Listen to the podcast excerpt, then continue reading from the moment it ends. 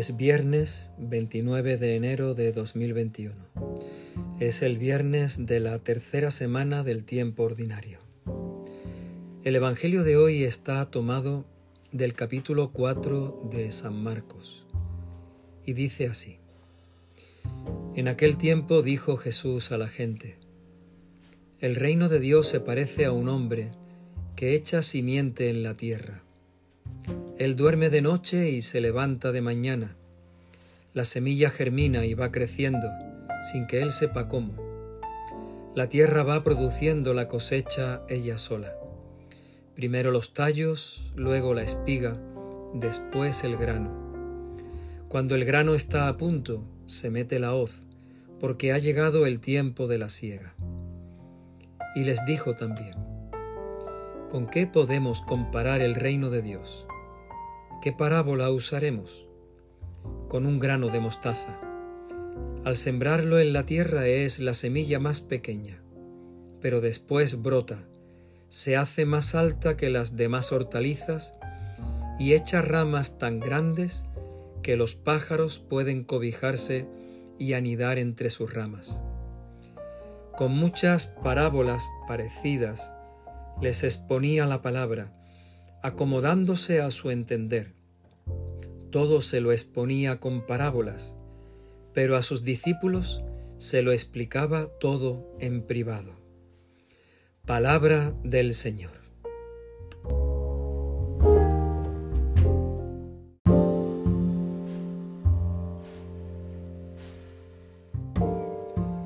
El reino de Dios se parece.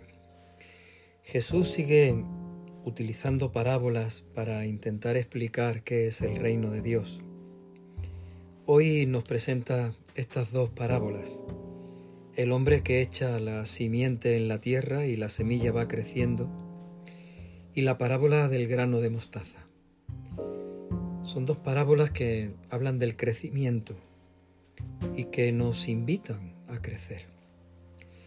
Esa semilla del hombre que la siembra, y él duerme y se levanta de mañana y la semilla va creciendo, nos invita a preguntarnos quién es el que realmente da el crecimiento a la semilla.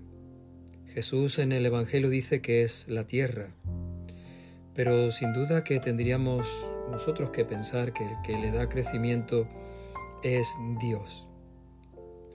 Sin embargo, en la parábola aparecen esos dos términos, el trabajo del hombre y la gracia de Dios. Los frutos, de alguna manera, la espiga de la que habla Jesús en la parábola, es resultado del encuentro de los dos, el trabajo del hombre y la gracia de Dios que da el crecimiento. Lo grande de esta parábola no es que Dios dé el crecimiento, lo grande de esta parábola es que Dios eh, cuenta con nosotros.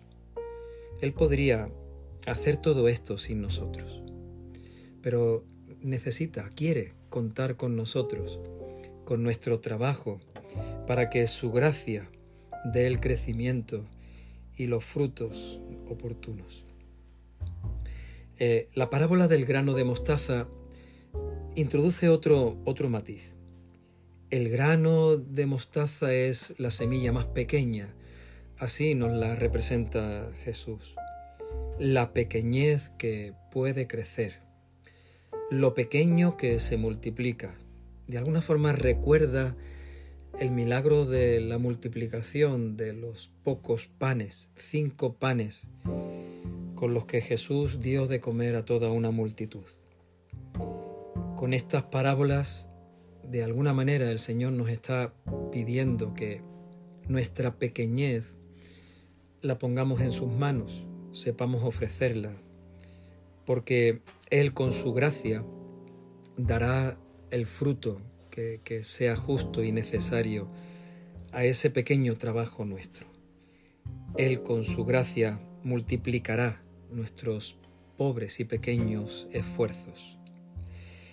Termina el Evangelio de hoy diciendo que Jesús exponía con parábolas la palabra para acomodarse al entender de la gente. Así es eh, el Señor, un, gran maestro, el divino maestro que nos ayuda a entender cada día su palabra, se acomoda a nuestro entendimiento para que su palabra llegue a nuestro corazón. Sin embargo, también apunta el Evangelio de hoy, a sus discípulos se lo explicaba todo en privado. En esa intimidad y en esa cercanía que significa ser discípulos del Señor.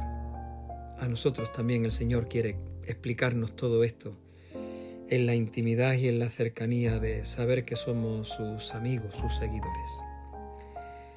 Pidamos que venga sobre nosotros el Espíritu Santo, que nos ayude a dar crecimiento en nosotros esta palabra que cada día recibimos en nuestro corazón, como esa semilla que, que se siembra y sin saber muy bien cómo nosotros, con la ayuda del Espíritu Santo, la semilla, la palabra en nosotros, dará el fruto abundante para la gloria de Dios.